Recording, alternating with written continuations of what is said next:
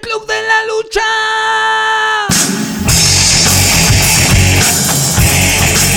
Bienvenidos, bienvenidos, bienvenidos a este podcast del Club de la Lucha desde Guatemala para todo el mundo. Les saluda su amigo Betolson y estoy aquí con dos de los más grandes luchamaníacos de la historia del internet. Eh, primeramente presentamos a Danny Wrestling. ¿Cómo estás? Muy bien, uh, un poquito con mal sabor de boca, pero contento de poderlos acompañar nuevamente. Buenas noches, buenos días, buenas tardes, familia logística del mundo mundial. Ansioso de poder comentar un pay-per-view que nos deja pues confundidos sobre eh, al ser la antesala del magno evento WrestleMania. Perfecto, Dani. No hay podcast que no diga perfecto, Dani. Y vamos a seguir presentando al twinner más grande de la historia del Club de la Lucha. Él es Javi, la barba Brian. ¿Cómo estás, Javi? Bien, bien, bien. Saludos a todos los barcos que nos escuchan. Aquí dispuesto a poder eh, analizar y discutir este pago por evento, dejémoslo interesante, que trae muchas cosas que podemos discutir. Perfecto, y vamos metiendo quinta velocidad para ir a todo, a todo motor para analizar este pay-per-view Fastlane 2021. Y sin más preámbulo, iniciamos hablando de esta noche de pay-per-view. Realmente me pareció un pay-per-view bastante, bastante flojo.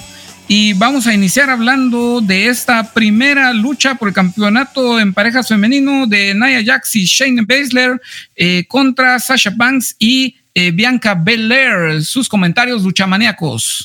Una, una pelea eh, empezó algo lenta, eh, realmente duró 9 minutos 45 segundos, yo le di 1.9 estrellas, no vi mucha la rivalidad, pues siento que se construyó muy rápido, mal storytelling en el, ring, no mucha acción. La verdad que no fue muy emocionante para empezar el, el pay-per-view, empezaron con poca pólvora y era predecible que eh, Banks y Belair iban a romper para seguir alimentando el feudo para WrestleMania, así que nada sorprendente. Y ese viene a ser el problema, Dani, que están utilizando eh, la división de parejas eh, como relleno para poder darle o alargar la historia de, de Bianca Belair hacia WrestleMania. Pienso que es una falta de respeto para todos y sobre todo para los que estamos viendo, porque ya sabes cómo va a terminar. Eh, tenés un punto muy, muy valedero. Para hacer la primera lucha de la noche quedó debiendo horriblemente. Eh, y creo que pudieron haber hecho algo más creativo. Eh, parece un episodio. Esta lucha, o como lo pensaron, eh, pensé, pensarías de que es eh, un lunes por la noche cualquiera en medio de pay-per-views y solo están llenando tiempo. Eh, pésimo, sin ofender a ninguna de las cuatro señoritas involucradas. Eso es lo más curioso, que, que en NXT acaban de lanzar los tag teams femeninos, cuando tienen un, un, roster bastante pobre de, de parejas de mujeres. Sí. sí ¿qué, van a hacer con eso? Dios sabe qué van a hacer, pero realmente, o sea, concuerdo con ustedes, una rivalidad muy forzada eh, se agradece que Bianca Belair sí entra con ganas, con tantas ganas que hasta pierde una pestaña en el, en el ring. Yo creo que hasta perdió un mechón de cabello por ahí. Eh, pero el final muy apestoso y, predecible. ¿Por qué no darle el campeonato en parejas antes de, llegar a WrestleMania? A, a, Bianca Belair y a Sasha Banks. Es eh, una pregunta que me queda pues en el aire. Eh, pero sí demasiado forzado. Yo creo que en el ring sí entregaron algo, pero eh, como les digo, y como ustedes decían, realmente una cuestión de relleno, básicamente. ¿Merece eh, Bianca y, su compañera ser los campeones en parejas, piensan ustedes? Creo que el pay-per-view para darle los títulos era Elimination Chamber. Ganaban los títulos por el mismo desacuerdo para alimentar el feudo, se terminaban peleando y, y perdían los títulos en este pay-per-view para dejarlo como antesala de su lucha de WrestleMania. También la verdad, Nia Jax y Shayna no me convencen como campeonas en pareja. Para serles sincero, yo siento que apagan, apagan el ring. Cuando ellas suben, se muere algo en el ring y ya no dan ganas de ver nada. Pero es que no hay parejas. No hay parejas establecidas.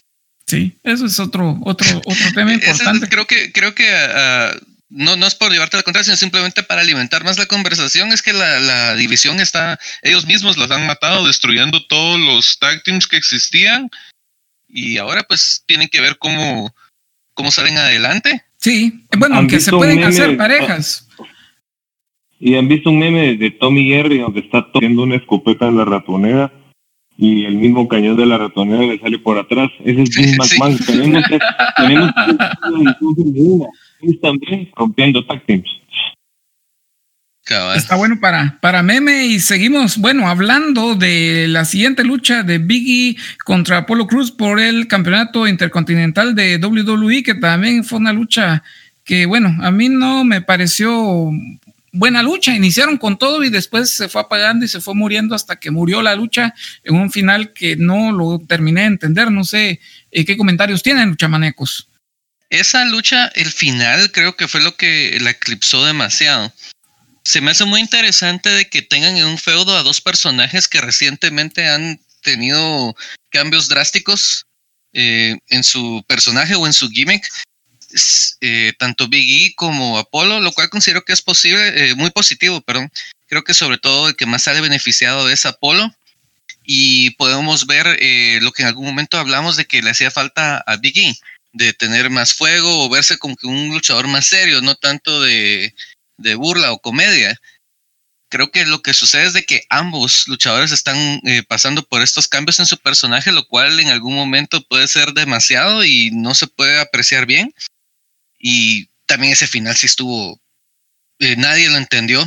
Yo creo que Apolo se tuvo que ahí medio ver cómo hacía para salvar la noche vengándose entre comillas de Biggie, pero si ese final no, no tenía sentido. 5 minutos 45 segundos, gana Biggie con un signo de interrogación por fin.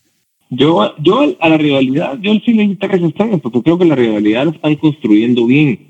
Eh, el cambio de Apolo así me convence, pero no el cambio que, que, utilice una etnia, porque siento que eso lo, lo quemaron con Nation of Domination y, no, siento que no está funcionando. Eh, y yo le doy un total 2.1 estrellas porque no, no realmente fue muy confuso. Me gusta mucho la actitud de Big que está tomando, o sea, ese es el que queremos ver. Em, pero al final creo que el final manchó todo lo, que lo bien, porque la lucha comenzó bien, pues, pero con el final la, la, arruinaron. Creo que había una, una mejor forma de continuar el feudo. Yo pienso que ambos luchadores se vieron bien pequeños en el ring y no dieron lo que lo máximo que ellos pudieran haber dado. Estamos hablando del campeonato intercontinental, que es la máxima presea de SmackDown, no lo del Universal porque ese ni se defiende. Aparece de adorno, pero ni se defiende. Pero los dos se vieron muy pequeños, muy limitados. Eh, no nos tienen acostumbrado a eso, sonaba buena idea, pero yo por lo menos Apolo Cruz no compro su personaje pero no doy ni 10 centavos por personaje de Apollo Cruz. Y por el lado de Biggie, tampoco me da la impresión que esté dando el ancho para ser un campeón intercontinental. Él, eh, de alguna manera, no ha logrado romper su cordón umbilical de New Day. Eh, sigue con su misma vestimenta y cambiaron el, tema de entrada de él y su eh, Titantron, pero yo lo veo todavía muy Biggie como antes, lo veo muy aniñado. Eh, y bueno, y ahora estuvo él como tres, cuatro minutos hablando de trash talking ahí en el, en el, en el, eh, en la orilla del ring, ¿verdad? Ah, hay una, realmente a Apolo hay una entidad, y a ver si saben de quién estoy hablando, hay una entidad que sí pudo haber salvado el Hill de Apolo. Sí, definitivamente. Todos lo sabemos, The Horde Business era el indicado en salvar a, a Apolo. Exactamente ya estás poniendo demasiado chance a MVP. Ya logró que Lashley fuera campeón. Déjenlo descansar mucho. Le están pidiendo milagros. Y por cierto, ¿cómo extrañé yo ver a Hurt Business ahí metido en este pay-per-view? Es que le hace, le hace falta tanto a WWE esa entidad. Eh, pero bueno, sin nada más que agregar, fue, yo como les digo, pues me quedé con, con ganas de ver más. Eh, un final inexplicable, pero pasamos eh, sin saber por qué y de la nada a ver un Braun Strowman contra un Elias, eh, también una pelea pues demasiado, demasiado floja. Si quieren un ejemplo de cómo destruir una superestrella en un año, miren a Braun Strowman desde la pandemia para acá y ven que es un personaje totalmente muerto, eh, muy, muy mala. Yo les puse en el, en el, en el chat, en el eh, Telegram que usamos ahora, les puse tan mala como una M de McDonald's, se mira desde aquí hasta 5 kilómetros. Miro yo la que está en la periferia de la ciudad. Eh, pero realmente ni, ni cerca de estar a la altura de un pay-per-view. No sé qué piensan ustedes. Yo creo que se adelantaron en buquear la lucha de Shane contra Strowman, que digamos, entre comillas, es un panorama un poquito más atractivo.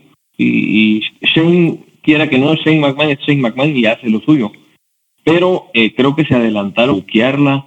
Fue como una manera de decir, ¿saben qué? Retrasemos la pelea y mejor si hagamos la WrestleMania. Una pérdida de tiempo, eh, esta pelea.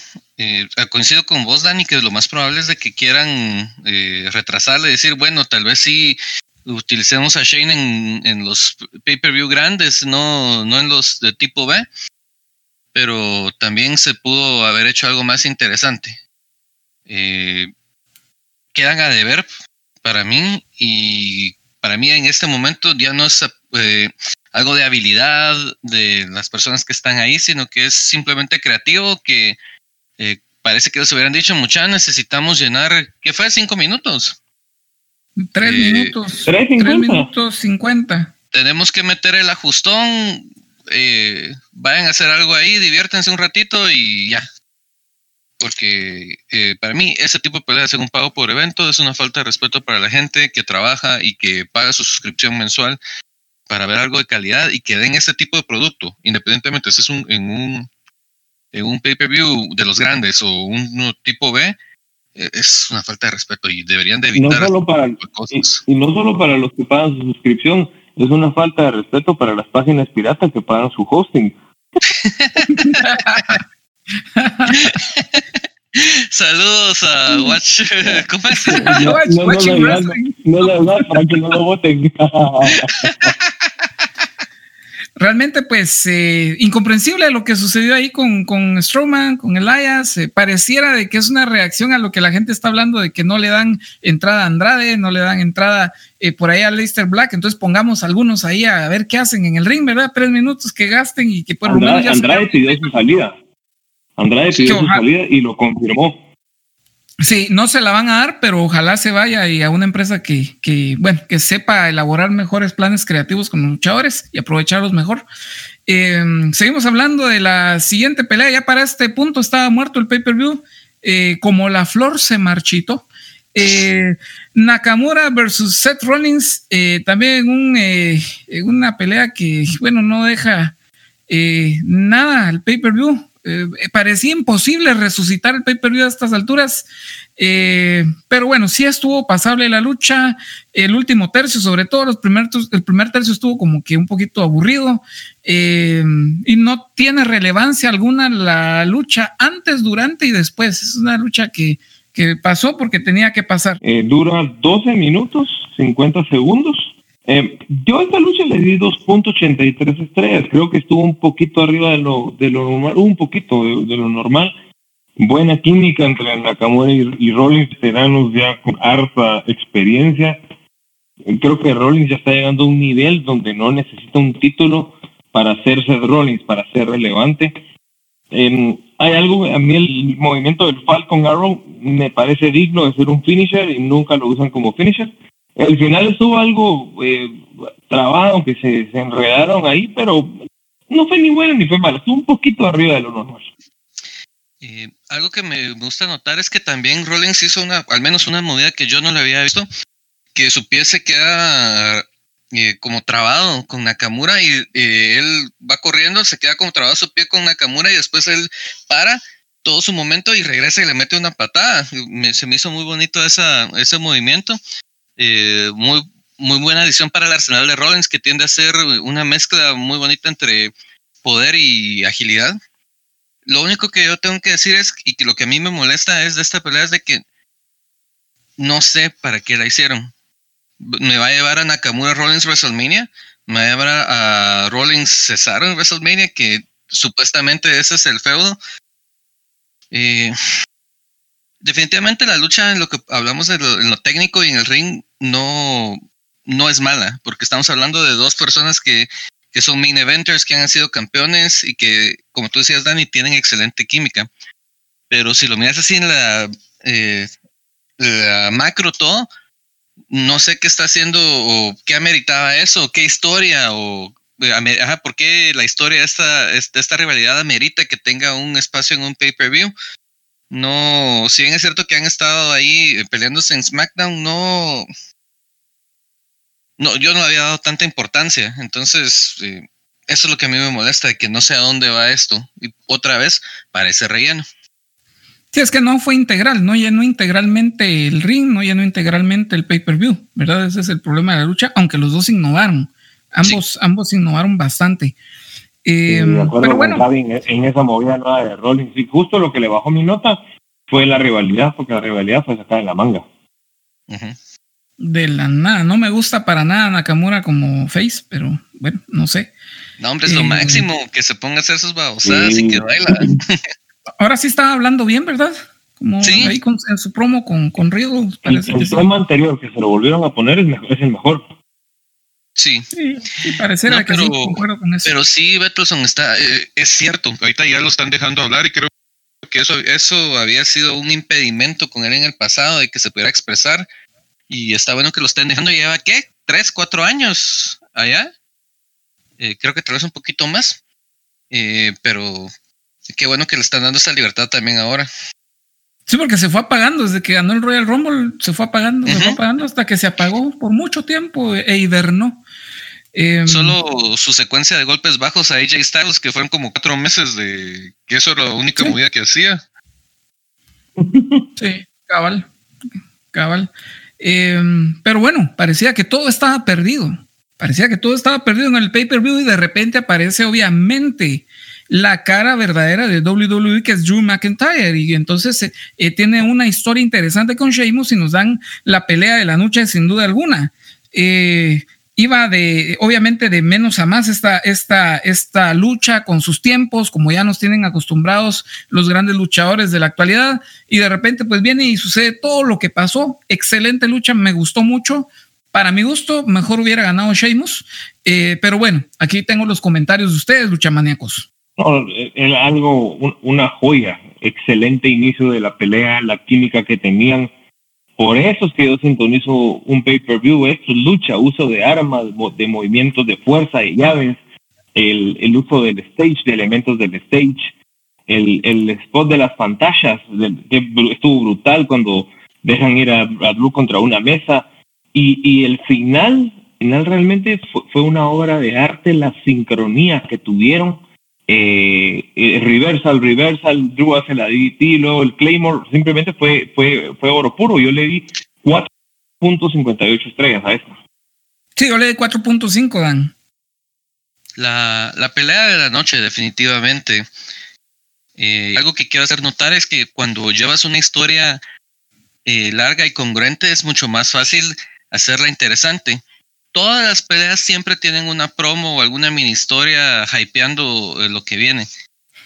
La de ellos era la más elaborada. Venía contando desde hace 20 años que vinieron a Estados Unidos, que se conocen. O sea, pueden traer una gran cosa. Esta historia también trae, ya viene de qué ratos. Eh, si no me equivoco, es desde que Sheamus le da la espada a, a Drew de que empezaron a sembrar las semillas de que podía eh, generar uh, o que iba a haber alguna eh, algún conflicto entre ellos. Eso estamos hablando de cuántos meses atrás, no sé, me atrevería a decir que tal vez son unos seis meses atrás. Entonces, hay varias cosas que se vienen pagando y eh, a este punto que salen los frutos y dan este tipo de cosas. Además, eso le agregamos de que Drew y Sheamus tienen excelente química y se nota eh, y aunque no son una pelea así de, luchadores con muchos eh, movimientos o algo que alguien puede decir, puchica técnica de lucha greco-romana, es una excelente lucha y estoy de acuerdo. Me hubiera gustado que, que ganara Sheamus para ver si se le daba la, triple amenaza en Mania, pero lo más probable es de que no vayamos a tener eso y solo por eso le quité un poquito de puntos, pero lo contrario, la lucha de la noche. De acuerdo con vos, la lucha de la noche totalmente. Hace como un año hablaban, bueno, ya vamos a cumplir un año de transmisiones, Lucha Maníacos, pero hace, hace como 11 meses, por ahí no recuerdo bien, em, estábamos hablando de que Sheamus podría haber llenado algún, eh, algún main event. Y ahora que lo veo con todo el trabajo que ha estado haciendo en las últimas semanas con Drew McIntyre, eh, no tengo duda, yo lo dudaba, pero estoy seguro de que él podría ser un main eventer eh, muy bueno en, en la actualidad. Muy bien, vamos a seguir hablando entonces de la siguiente cuestión que pasó, eh, la lucha intergénero de Alexa Bliss contra Randy Orton. Eh, realmente les adelanto, yo pues eh, le di cero a esta cuestión, no me pareció ni siquiera una lucha. comentarios, ¿por qué no hay cuenta de 10 afuera del ring? ¿Y qué pasó con el árbitro? ¿Dónde estaba cuando estaba sucediendo toda esta situación? Hubo una interferencia clara, pero no hay descalificación, pero sí hubo conteo de tres, ¿verdad? Entonces, eh, son de las incoherencias creativas. Eh, y yo aquí en mis anotaciones, probablemente ustedes ya las leyeron, pero yo puse que no tenía que olvidar citar a Biff Tannen en, esta, en este momento exacto del podcast y lo voy a citar. Estiércol. Odio el estiércol. Me costó 300 dólares. Me costó 300 dólares. Mira, yo estoy dividido porque a mí me gustan las cosas que son eh, un poco exageradas. No que salgan de, lo incongruente, pero o sea, nunca me molestó que Undertaker pudiera tirar rayos. Eh, cosas así, o que quien hiciera que explotara, o que saliera fuego de las, de las, eh, de los postes. O sea, no me molesta un poco de fantasía en mi lucha libre. Pero aquí es un ejemplo cuando eh, se va de absurdo, como vos decís, qué pasó con el árbitro, por qué no hay conteo. Eh, creo que están desaprovechando ciertas cosas que pueden hacer, ya que no todo es 100% en vivo, y pueden dejar ciertas eh, spots o ciertas cosas pregrabadas y asumo que eso es lo que querían hacer acá. Por ejemplo, sale al principio sale fuego en medio del ring, al principio eh, cuando sale Bray Wyatt, eh, inmediatamente se cierra el, hoyo donde él salió. Hay cositas que uno dice, bueno, estaba preparado. Eh, y esos, detallitos no molestan, pero ya cuando el árbitro no, no está cumpliendo su, su función y no te pueden dar un motivo de que por lo menos está escondido o está asustado o que el aire lo botó y quedó noqueado dos minutos, es cuando yo empiezo a a pintar la línea donde ya no me gusta tanto. Eh, me duele porque es primera vez donde Wyatt regresa y no me, no me veo ilusionado por ver qué va a pasar, a dónde lo llevan. Ya a este punto, eh, lastimosamente no, no le veo mucho futuro a esto, aunque honestamente quiero, quiero, quiero. Eh, pero no qué quieran hacer. Fijo, vamos para Mania y solo espero que no sea una pelea como la, la vez pasada donde salieron gusanos en proyectaron una imagen de, gusanos en medio del ring y Randy Orton tenía miedo, que no entiendo por qué, pero ya veremos qué pasa con eso. Yo a esta lucha, pues 4 minutos 45 segundos, yo le puse 5, sin comentarios. Realmente estoy de acuerdo con Javier, o sea, hay cierto grado de, ficción que, por ejemplo, cuando, cuando Wyatt hizo su transición a The a mí me pareció increíble, el cambio fue bueno, o sea, fue un cambio de personaje, fue muy bueno, era creíble. Pero esto puso lo que Beto, o sea, eh, hay conteo de tres, pero no hay árbitro y no hay conteo de diez afuera. Otra vez, eh, eh, una lucha aburrida, no tiene sentido, abusan del tema de la, entre comillas, de la sobrenaturalidad. Eh, otra lucha que no tiene claras las estipulaciones, eh, predecible, totalmente predecible que fin iba a aparecer, fue totalmente predecible. y qué era? Freddy Krueger de una película independiente o, el video de thriller de bajo presupuesto. hombre, una tontería total, no, realmente fue sin sentido. Pésimo, si quieren ver peleas intergénero, de verdad miren Warrior Wrestling. Esa compañía es ejemplar en eso, lo comenzó a hacer el año pasado. Kylie Ray es campeón, campeona de una eh, división que hay intergénero. Lo ha hecho Impact bien. En algunos segmentos lo ha hecho AEW. Y viene eh, WWE y no puede hacer algo bien en esta ocasión. Ni siquiera pudo hacer algo Alexa que fuera creíble. Es decir, eh, realmente enoja. Yo pienso que el error The eh, eh, Finn podría ser un buen personaje, pero le dan demasiada creatividad a, Bray Wyatt. Él es un tipo, a mí me parece hasta enfermo por ratos y yo creo que es un disparate lo que hace. Eh, no sé si tienen más comentarios. Yo incluso creería que Wyatt y Alexa han, recibido clases de actuación a mí me parecen muy buenas las actuaciones que ellos logran eh, sacar, si los podemos llamar así, porque son creíbles, pero, pero creo que sí exageraron con todo esto de, de, de, con lo que están haciendo. Es, es demasiado, demasiado. Puedes tener un actor que es ganador de Óscares, pero si no tenés libreto, de balde estás contratando a Denzel Washington, eh, a Cuba Golding Jr., ahí está la guardería de Papá 2, que es un fiasco de película, y él es ganador del Oscar. O sea, ¿cómo? ¿Me entendés? Eh, pero bueno, es una problemática grandísima eso. Y llegamos al main event. Al main event otra vez se volvió a apagar la llama del amor que había en Fastlane y de repente pues aparece eh, nuevamente la rivalidad de Danny, eh, de Danny Reigns, de Roman Reigns, lo que parece que está cambiado desde el inicio, no te no, para, para, no te diste cuenta, pero está cambiado hace cuatro horas eso en, en la ficha, por eso lo leí así, pero Roman Reigns eh, contra eh, Daniel Bryan, eh, con, bueno, es como algo especial, no entendí que era hecho al final, porque para siendo árbitro, pero no árbitro, pero no descalificó, pero sí. bueno, realmente pues no fue tan mala, realmente no fue tan, tan de una vez mala la, la, la, pelea. Ya Danny Wrestling había puesto varios minutos antes que comenzara que Roman Reigns ganaba y por pin. Eh, fue lo que sucedió, creo yo, ¿verdad? Eh, pero bueno, yo creo que la responsabilidad de esta lucha, hay varios responsables, porque no fue una gran lucha, la lucha fue aburrida, fue sosa, porque el camino que eligieron de un inicio fue el camino técnico. Cuando tenemos dos luchadores que son luchadores de verdad y pueden pelear, pueden dar una lucha técnica, entonces no hay problema. Por ejemplo, Kurt Angle contra Undertaker. Stone Cold podía dar una lucha técnica, la dio contra eh, Bret Hart, eh, por ejemplo. Entonces, esas luchas no son aburridas, pero cuando tenés un luchador que es técnico y tenés un, costal que no sabe hacer nada, o sea, un par de cosas creíbles hizo, entonces matas y apagas el ring desde un inicio de la, de la, de la pelea. Eh, y yo creo que eso fue error. tal vez Daniel Bryan quiso hacerla como las grandes luchas eh, parte de su estilo es técnico, pero no funcionó, se aburrió eh, esta situación, se, apagó la llama y, terminó siendo para mí una mala lucha. y tal vez de la mejor que le he visto también a Roman Reigns sin estipulaciones eh, especiales, pero bueno, yo le di 1.5 estrellas. Desahogate, Dani. Vete primero. Va, entonces mira, a mí no me desagradó. Pero yo voy a ser muy eh, honesto con la gente. Mi opinión está 100% sesgada por Daniel Bryan.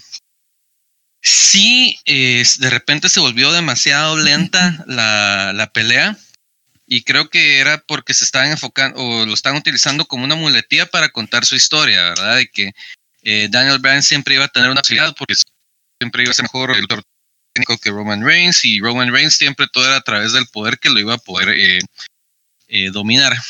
Hay dos cosas que a mí realmente me molestan. Lo después de todo lo demás creo que van a ser subjetivos. Entonces, eh, está el, medio botch de, que Roman Reigns cuando no logra agarrarlo bien, que usualmente es de la persona que lo recibe, más no sé realmente de dónde cayó, eh, en quién cae la culpa, o si fue un poquito de los dos que se le va, pero lo levanta rápido y pues eh, y tratan de, de borrar ahí ese error. Lo que a mí sí me molesta un montón y que digo, esto no tiene sentido, estilo el árbitro de, de, de Alexa Bliss, es el final. Es el final. Porque la estipulación de hecho era el equivalente a Mike Tyson cuando Stone Cold peleó contra Shawn Michaels, ¿verdad? Si el árbitro no está, ahí está Don Edge para poder contar y asegurarse de que todo salga eh, en orden. Perfecto al momento, y vos lo mencionaste, al momento de que entra Jay Uso y Edge lo ve, no descalifica a nadie, agarran la silla, no descalifican a nadie, le pegan a él con la silla, no descalifican a nadie, y él en vez de simplemente parar o, dejar que siga la lucha, agarra la silla y le empieza a pegar a los dos.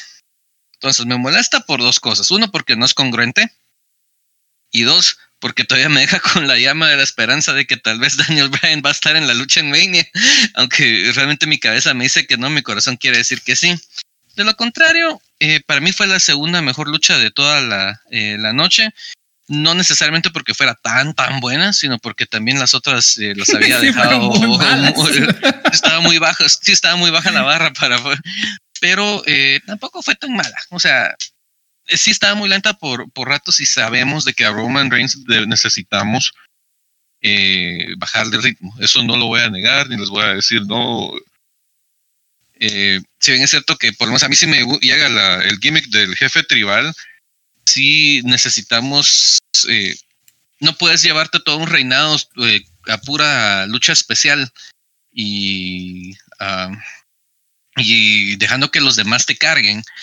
En algún momento vos vas a tener que dirigir y llevar. Y creo que ahí es donde sí ya podemos decir, ok, Roman necesita empezar a, subirle más, no solo enfocarse en el gimmick. Creo que el gimmick ya está.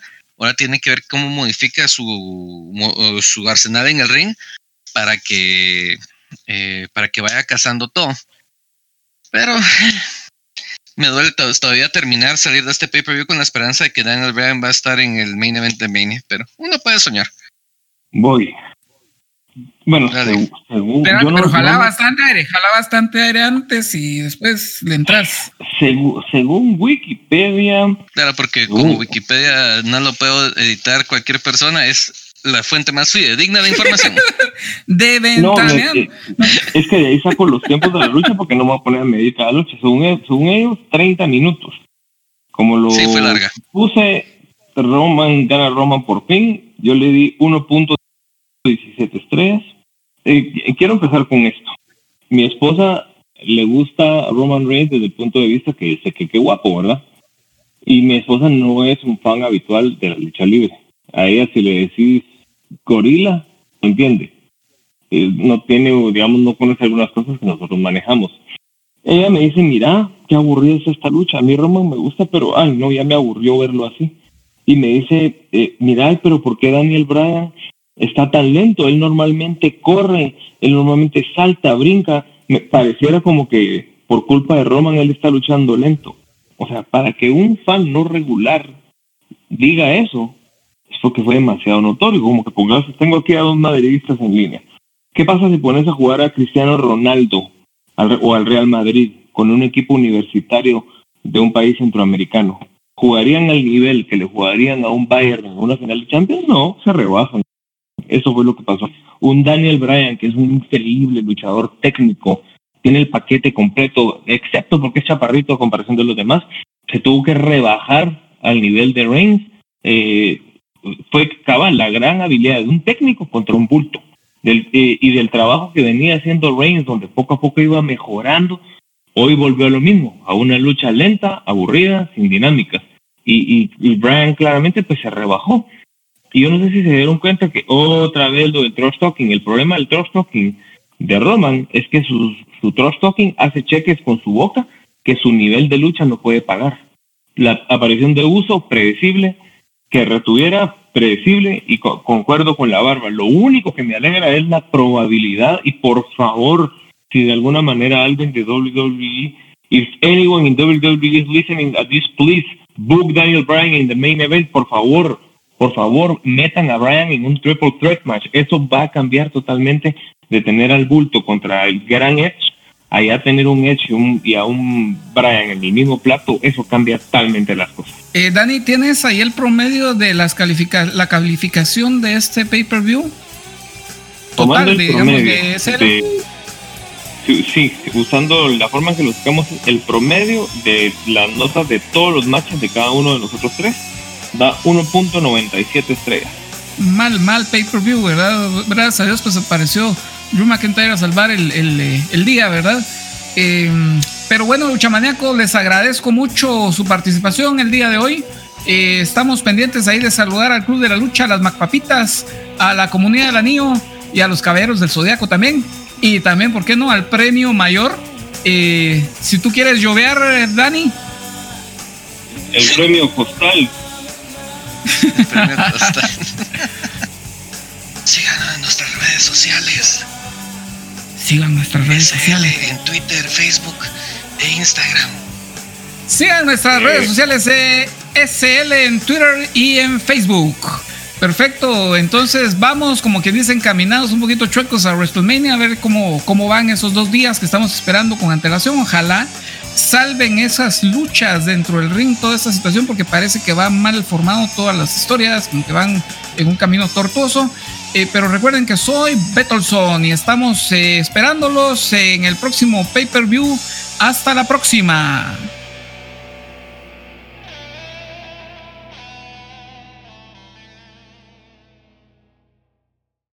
Fíjate que solo. Ahí estamos. Ahí está, ahora sí. Ya tiro. Bienvenido, Ya tiro. Ya está el osito, dice. Y empiezan los, los bloopers. Para que habla el, el osito.